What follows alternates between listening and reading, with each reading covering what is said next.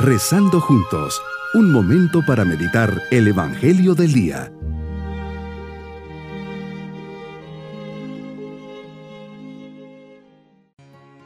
Hoy lunes de la décima semana del tiempo ordinario, siempre alegres y en familia comenzamos este día.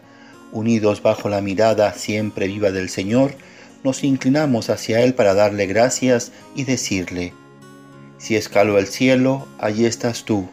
Si me acuesto en el abismo, allí te encuentro. Porque ni la tiniebla es oscura para ti, la noche es clara como el día, para ti las tinieblas son como luz. Es verdad, en, tu resurrección las tinieblas se convierten en luz. La noche cede al paso al día que no conoce ocaso. La muerte y resurrección del Verbo de Dios encarnado es un acontecimiento de amor insuperable es la victoria del amor que nos ha liberado de la esclavitud del pecado y de la muerte, ha cambiado y renovado el sentido y el valor a la vida del hombre. Y todo esto es lo que quiero alcanzar en esta meditación. Reflexionemos en el Evangelio de San Mateo capítulo 5 versículos 1 al 12.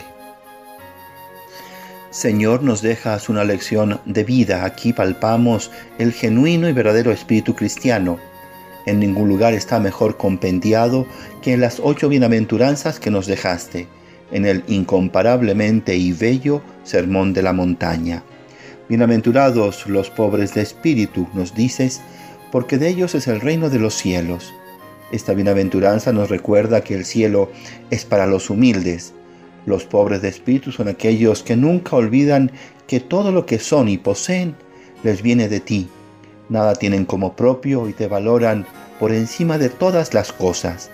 Dicen con Job, el Señor dio, el Señor ha quitado, bendito sea el nombre del Señor. Bienaventurados los mansos, dice Señor, porque poseerán la tierra. La tierra a la que te refieres es una sencilla imagen poética para designar el cielo. Los mansos no son los de carácter débil, apocado o timoratos. Por el contrario, Hace falta gran fortaleza interior para aceptar decepciones, reveses, incluso desastres y mantener en todo momento la mirada fija en ti, la esperanza inamovible. Bienaventurados los que lloran, continúas diciendo, porque ellos serán consolados. Qué infinita es tu compasión hacia los pobres, infortunados, afligidos y atribulados, los que saben ver en el dolor la justa suerte de la humanidad pecadora, y saben aceptarlo sin rebeliones ni quejas, unidos a tu misma cruz. Encuentran predilección en tu mente y en tu corazón, Jesús.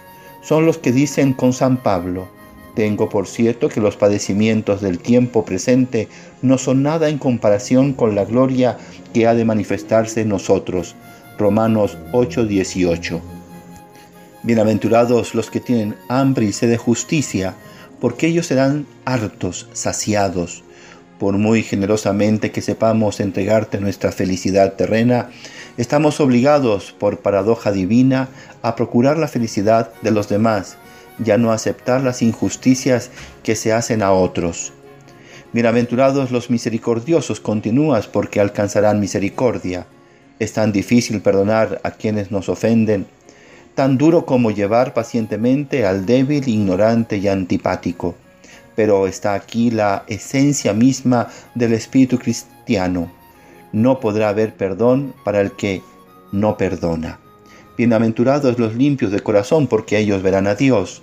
Esta no se refiere solamente a la castidad o pureza, como muchos piensan, sino al olvido de sí, al verlo todo desde tu punto de vista y no de lo nuestro quiere decir unidad de fines, primero tú, sin engaños ni componendas.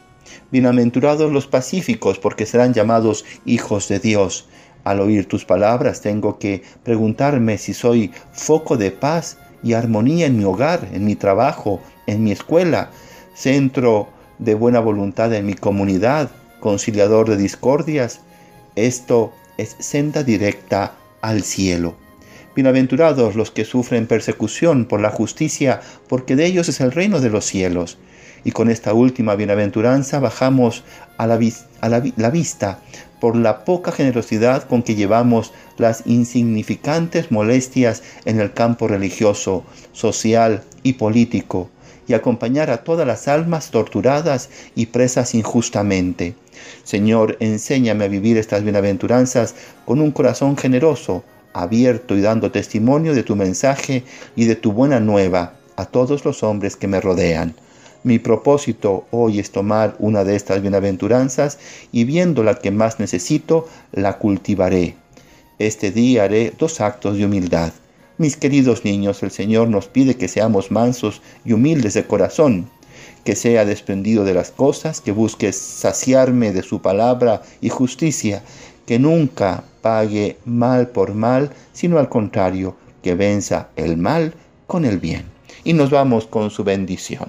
Y la bendición de Dios Todopoderoso, Padre, Hijo y Espíritu Santo, descienda sobre todos nosotros. Bonito día.